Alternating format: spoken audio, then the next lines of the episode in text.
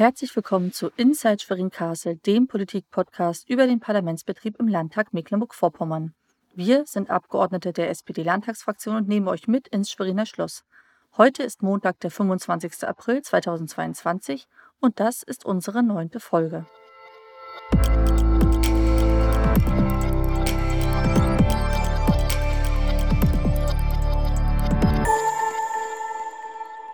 Herzlich willkommen zu unserer heutigen Interviewfolge. Wir, das sind äh, Nadine Julitz, unsere bildungspolitische Sprecherin hier in der Fraktion und ich, Philipp Dakunja, der parlamentarische Geschäftsführer der Fraktion. Und wir haben heute Simone Oldenburg zu Gast. Simone ist lange Jahre Abgeordnete dieses Hohen Hauses gewesen, war zum Schluss auch äh, Vorsitzende der, der Linksfraktion hier im Landtag, bildungspolitische Sprecherin und seit letztem Jahr ist sie die Ministerin für Bildung und Kindertagesförderung hier im Land. Und wir freuen uns, dass du heute hier zu Gast bist. Hallo Simone. Ja, hallo, danke für die Einladung. Wir wollen dir erstmal vielleicht ein paar persönliche Fragen stellen und ähm, danach nochmal zum Thema Inhalt, also wirklich Bildung und äh, auch wie du vielleicht auch mit, mit Eltern und deine ganzen ersten Erfahrungen. Aber uns interessiert natürlich zuallererst, wie das eigentlich ist, wenn man vorher Schulleiterin war und eine Lehrerin, Schulleiterin, dann Oppositionspolitikerin und jetzt Bildungsministerin. Kann man eigentlich jetzt all das umsetzen, was man schon immer umsetzen wollte? Ach, ich muss mal sagen, also jede, jede Tätigkeit, die ich ausgeführt habe, hat mir ganz doll viel Spaß gemacht. Ich war ganz sehr, sehr, sehr gerne Lehrerin, ich war sehr gerne Schulleiterin, auch natürlich Abgeordnete und die bildungspolitische Sprecherin und ich war auch sehr gerne Fraktionsvorsitzende und da auch die bildungspolitische Sprecherin. Und jetzt bin ich sehr gerne Ministerin für Bildung und Kindertagesförderung. Und es war ja in allem, deswegen habe ich das jetzt auch so betont, Bildung. Es war ja immer Bildung, Bildung, Bildung. Das heißt also, ich bin ja wirklich mir treu geblieben und habe äh, seit meinem Studium, ich will nicht sagen nichts anderes gemacht, aber es kommt schon so hin, äh, mich immer mit der Bildung beschäftigt und Bildung ist ein ganz großer Teil meines Lebens und ähm, ich freue mich auch alle Seiten gesehen zu haben, die äh, von der Bildung, das heißt also, ich weiß, wie es ist, wie schwer es sein kann in der Opposition. Ich weiß aber auch, dass es dort möglich ist, äh, tatsächlich mit Inhalten durchzudringen. Und ähm, jetzt könnte man sagen, oh, Zauber, jetzt kann man alles durchsetzen. Natürlich geht es nicht so schnell, weil es ganz große Prozesse sind. Und wir haben uns vorgenommen, ja insgesamt auch die rot-rote Regierung, dass wir alles, was wir machen, gründlich machen, dass wir keine Schnellschüsse machen und dass wir gemeinsam ähm, hier nach den besten Lösungen suchen. Und so machen wir das jetzt auch in der Bildung. Wir haben schon ganz viele Prozesse in Gang gesetzt und ähm, die natürlich dauern und ähm, in die wir auch ganz viele ähm, Interessenvertretungen einbinden. Das dauert auch an Zeit, aber das ist eben ganz toll, weil wir dann die verschiedenen Sichtweisen haben. Und ja, wir können viel gestalten jetzt und darauf freue ich mich. Die Erfahrungen habe ich in der Opposition gesammelt, was wir machen können und das machen wir. Und gab es irgendwas, wo du gesagt hast, als Schulleiterin, wenn ich mal Ministerin bin oder wenn ich mal irgendwie da Verantwortung habe, dann gibt es eine Kleinigkeit, die würde ich sofort ändern? Ja, ähm, ich möchte gerne die Kopfnoten abschaffen. Das habe ich immer, ich, ich bin der Meinung, dass Kinder ähm, im Verhalten nicht benotet werden sollen. Keiner soll im Verhalten benotet werden. Und man benotet, ein Erwachsener benotet die Kinder. Und äh, von welchem Maßstab geht er aus? Von seinem? Oder von dem, dass ein Kind sich entwickelt. Und das ist für mich wichtig, dass äh, man Fehler machen muss, und äh, mit den Kopfnoten darf ich keine Fehler machen in der Schule als Kind. Und das möchte ich eigentlich äh, vermeiden. Und da werden wir bestimmt zusammen noch ein dickes Brett zu bohren haben. Aber darauf freue ich mich. Äh, jetzt äh, wissen wir, also äh, Philipp und ich sind ja jetzt seit äh, nicht jetzt seit dieser Legislatur erst dabei, sondern sind ja schon fünf Jahre dabei und wir haben dich ja als äh, Oppositionsführerin erlebt und ähm, äh, dass du vom Beruf Lehrerin warst und bist, ähm, das kommt hin und wieder mal durch. Das bleibt wohl nicht aus. Das ist, glaube ich, auch äh, Berufskrankheit. Äh, ähm, ich äh, war immer Klassensprecherin und ich war Schulsprecherin. Und da haben wir natürlich das Bildungssystem aus der anderen Perspektive von Schülervertretung ganz anders beobachtet. Ähm, die Zusammenarbeit mit den Schülern äh, mit den Schülerinnen und Schülern verändert sich ja, aus welcher Rolle du das natürlich siehst. Als Lehrerin hast du es hast wahrgenommen, als Schulleiterin nochmal anders und jetzt als Bildungsministerin, das ist ja nochmal eine ganz andere ähm, ja, Sichtweise, wie man mit Schülerinnen und Schülern umgeht, auch mit Schülervertretung. Ähm, was hat sich verändert auf die Sicht von Schülerinnen und Schülern? Da hat sich gar nichts verändert. Also ich war, als ich Lehrerin war, auch äh, immer Vertrauenslehrerin. Das heißt, also ich habe immer einen sehr engen Draht zu den Schülerinnen und Schülern gehabt und das habe ich jetzt auch weiter. Mit jeder Interessenvertretung, mit den Schülervertretungen äh, bin ich sehr eng im Austausch und auch das, was sie an Vorschlägen machen für den Bildungsprozess, für die Veränderung, das nehme ich auf und äh, freue mich darüber, dass sich Jugendliche dort wirklich einen Kopf machen, wie kann man etwas verbessern, nicht nur nörgeln, sondern tatsächlich sagen, wenn wir das so machen, würde es besser werden. Und das ist etwas, was, äh, was mich ganz doll beeindruckt. Und äh, deswegen stehen die Kinder immer im Zentrum von allem, was ich mache. Als Lehrerin standen sie im Zentrum und natürlich auch als bildungspolitische Sprecherin ging es mir immer darum, die Unterrichtsbedingungen für die Kinder, für die Jugendlichen zu verbessern. Und dass das Lehrersein durchkommt, ich glaube, das ist einfach eine Charaktersache. Ich habe mir doch den Beruf zu meinem Charakter ausgesucht und nicht etwas anderes. Und das ist gar nicht, das ist nicht der Beruf, das ist der Charakter. Okay, gut. ähm, du sprachst von deinem roten Faden Bildung, der sich durch dein Leben gezogen hat. Ähm, ich nehme jetzt mal meinen roten Faden. Ich habe gerade über die Schülervertretung gesprochen, in, äh, die äh, mich begleitet hat. Und die Schülervertretung, mit denen ich ja jetzt auch politisch zu tun habe. Ähm, genauso haben wir es zu tun mit Elternvertretungen. Jetzt bin ich selber Mama geworden, also schon ein paar Jahre jetzt, aber ich bin jetzt selber Mama und bin jetzt sozusagen nicht nur politisch in der Rolle, mich mit Elternvertretungen auseinanderzusetzen, sondern bin selber äh, momentan nicht aktiv in gewählten Elternvertretungen, aber natürlich hat man mit Elternvertretung zu tun. Und jetzt ist ja Bildung ein spannender Bereich, weil ähm, mit Bildung, bei Bildung ist ja das Phänomen, da hat ja jeder Ahnung von, weil jeder war mal selbst in der Schule oder hat Kinder, die in der Schule äh, sind oder waren. Das macht es ja nicht immer einfacher. Das merken wir hier auch im, im Plenum. Das haben wir eben gerade in der Debatte auch oder vorhin in der Debatte erlebt, dass äh, durchaus ähm, auch Politikerinnen und Politiker, die nicht aus der Bildung kommen, ähm, genau wissen, wie es läuft in der Bildung. Ähm, wie wichtig ist die Elternarbeit? Um jetzt mal einmal zurück zur Elternarbeit zu kommen. Denn ich glaube, also meine Erfahrung ist äh, jetzt im Bereich Kita, äh, dass das nicht immer ganz einfach ist, weil man hat natürlich ein eigenes Interesse für seine Kinder, will das Beste für sein eigenes Kind, sollte vielleicht alle Kinder im Blick behalten. Aber als Bildungsministerin ist das mit Sicherheit ein anderer Blick drauf. Also für mich sind ähm, Elternvertretungen und auch früher Elternversammlungen ganz wichtig. Ich war auch als Schulleiterin bei jeder Elternversammlung in der Schule, weil der Kontakt ganz wichtig ist mit Eltern. Und jetzt haben wir einen wahnsinnig tollen Landeselternrat mit Kai Schawinski an der Spitze.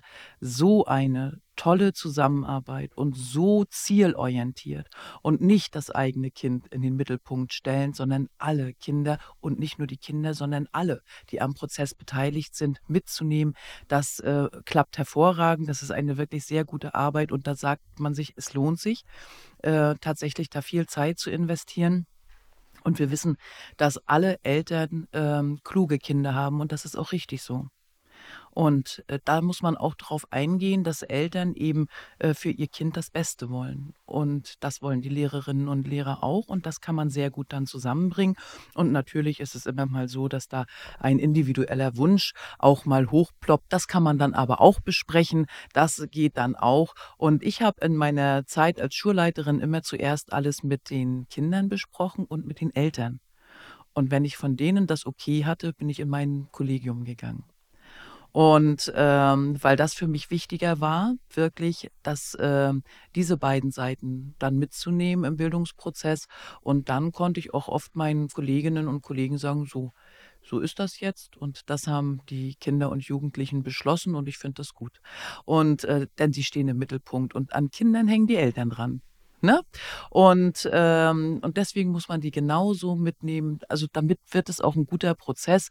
Und ähm, ich hatte auch als Lehrerin immer ganz tolle Elternvertretungen. Ich hatte von der fünften bis zur zehnten Klasse in meiner Klasse, die ich als Klassenlehrerin so lange hatte, jedes Jahr die gleiche Elternvertretung, weil uns das so viel Spaß gemacht hat. Ich habe die immer am Anfang des Schuljahres verabschiedet und dann gleich die nächste Blume gegeben zur Begrüßung. Und ähm, dadurch ist, ist die gesamte Klasse ist ein ganz hervorragendes, eine ganz hervorragende hervorragende Gruppe gewesen und wir hängen bis heute zusammen und sie alle sind jetzt schon Mitte 30. Aber Elternvertretung und Schülervertretung, glaube ich, äh, die haben was gemeinsam. Wenn man einen dumm gefunden hat, der sich wählen lassen hat, dann behalten die den Job meistens ganz lange. Das war bei mir ähnlich. Ähm, Jetzt würde ich gerne noch mal was ansprechen, was äh, ein bisschen schwierig ist. Ähm, also nur aber vielleicht, das- um das zu kommentieren. Äh, Ich bin Elternratsvorsitzender bei mir in der Kita. also bist du der Dumme, der sich gefunden, äh, Dankeschön. der gefunden wurde. Das kann ich so nicht stehen Herzlichen lassen. Glückwunsch äh, zu dem Job. Nein, ähm, aber noch was, was kritisch, also also einen kritischen Punkt, der mir äh, selber aufgefallen ist und auffällt und auf den man auch viel angesprochen wird in Bezug auf ähm, die Arbeit mit Eltern. Ähm, da hat sich was verändert in den letzten Jahren. Also ich habe das, ich sage das selber manchmal und ich werde viel auf der Straße darauf angesprochen, dass ich sag mal früher, äh, wenn, wenn ein Lehrer gesagt hat oder es gab einen Klassenbucheintrag, dann war das so und dass, dass jetzt manchmal Eltern dazu neigen, ihre Kinder sofort in Schutz zu nehmen und eher sozusagen äh, den Lehrer zu hinterfragen, ob das auch wirklich so sein sollte. Ähm, ich würde mal sagen, und das hast du selber gesagt, jede, jede, jede Mama, jeder Papa hat ein furchtbar kluges Kind und ähm, das ist auch gut so, das ist auch so. Aber ich glaube, dass wir wieder mehr aufeinander zugehen müssen, gerade was den Beruf angeht. Ähm, und ich sag mal, du bist ja Chefin von vielen Lehrerinnen und Lehrern in diesem Land äh, und äh, wirst die ja sicherlich ja, verteidigen äh, wollen. Ähm, wie denkst du darüber?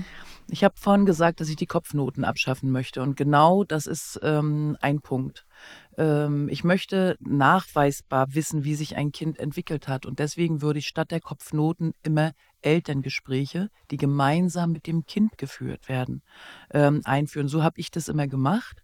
Und dadurch sind auch keine ähm, Disharmonien entstanden, sondern ich habe immer alle auf dem gleichen Stand gehabt. Ich habe gesagt, das und das hat dein Kind oder ihr Kind je nachdem gemacht und so und so und da müssen wir aufpassen oder das ist da hervorragend, sodass man auch nicht als Mutti nachher nach Hause gehen konnte und sagen, oh, die hat aber geschimpft. Und das war gar nicht an dem. Ne? Und nur weil die Mutter das immer schon mal sagen wollte zu ihrem Kind. Und deswegen ist es ganz wichtig, immer alle an einem Tisch zu haben. Dann ist das, was du gesagt hast, dass sich diese, dieses Bild gewandelt hat und alle Eltern natürlich ihr Kind beschützen und dann natürlich auch ähm, vielleicht der Lehrerin oder dem Lehrer manchmal Unrecht tun, kann man damit vermeiden. Alle an einen Tisch Miteinander, nicht und übereinander. miteinander reden und nicht übereinander und alle immer mitnehmen auf dem Weg, den man gerade geht. Das klappt wunderbar. Ich würde gerne das Thema nochmal wechseln, weil äh, beim letzten Mal hat mich äh, ganz doll bewegt. Wir hatten in einer der letzten Landtagssitzungen das Thema äh, Schulen in der Fläche. Also wir sind natürlich das Land, wir haben die meisten Quadratkilometer pro Einwohner irgendwie. Äh, wir haben in allen Regionen irgendwo kleine Schulen, große Schulen.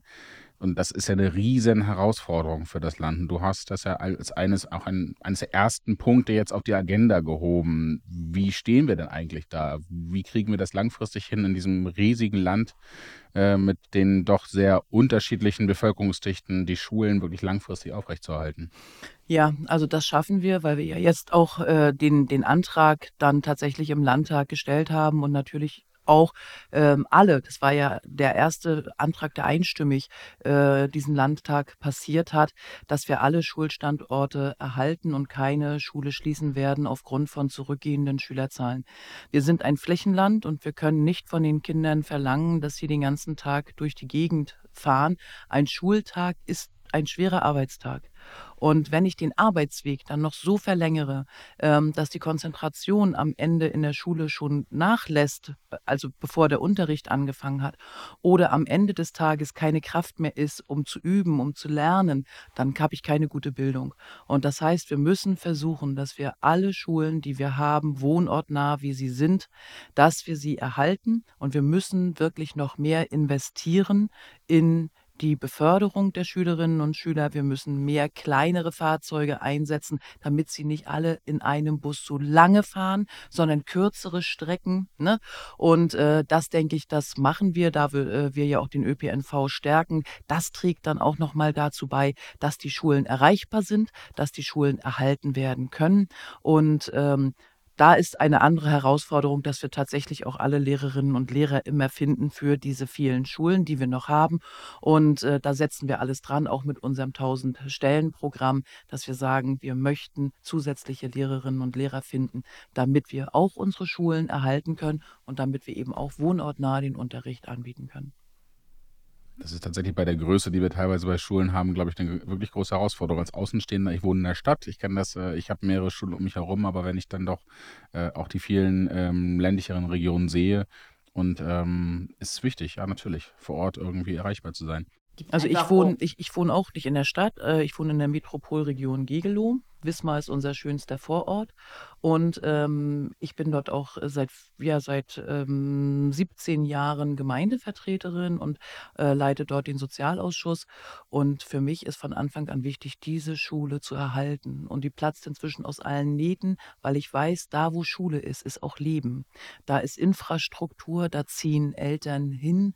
Äh, wenn du dann noch einen Kindergarten hast und Einkaufsmöglichkeiten. Und das ist wichtig. Wir brauchen nicht nur die Schule, wir brauchen auch das ganze Soziale dann drumherum. Und damit ist dann Mecklenburg-Vorpommern tatsächlich auch ein Land nicht nur zum Arbeiten und zum Urlaub machen, sondern zum Leben. Das gehört auch dazu. So, jetzt habe ich aber wieder den Lehrer raushängen lassen und habe dich unterbrochen. Ich weiß jetzt gar nicht mehr wen, aber Mich ein. Macht aber nichts. Äh, gut. Ich kann damit umgehen. Wir haben ja auch Lehrer in, äh, der, in Rei der Reihe unserer Fraktion. Es ist in unseren Genen.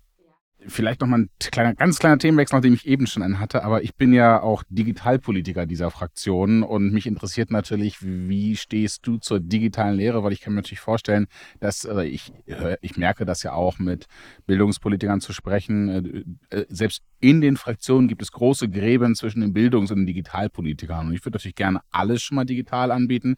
Und ich hatte da auch schon verschiedenste Meinungsverschiedenheiten zu. Aber wie stehst du? Das ist sicherlich eine große Chance, aber wie kann man das deiner Meinung nach gut in Unterricht einbetten und auch an langfristig, glaube ich, auch die, die, die Unterricht sichern, auch gerade was Vertretung angeht oder was, wenn Kinder mal krank sind oder sowas in Quarantänezeiten, sehen wir das ja auch. Es bietet Möglichkeiten. Ja, das sind ganz viele Möglichkeiten, die Digitalisierung. Ähm, ich würde immer beides nehmen. Wir brauchen die Digitalisierung, wir brauchen aber auch die Kinder, die die Kinder brauchen und die Kinder, die einen Lehrer brauchen, als denjenigen, den sie anfassen können, wo sie hingehen können, wo sie sich auch ausweinen können. Äh, das ist auch ganz wichtig.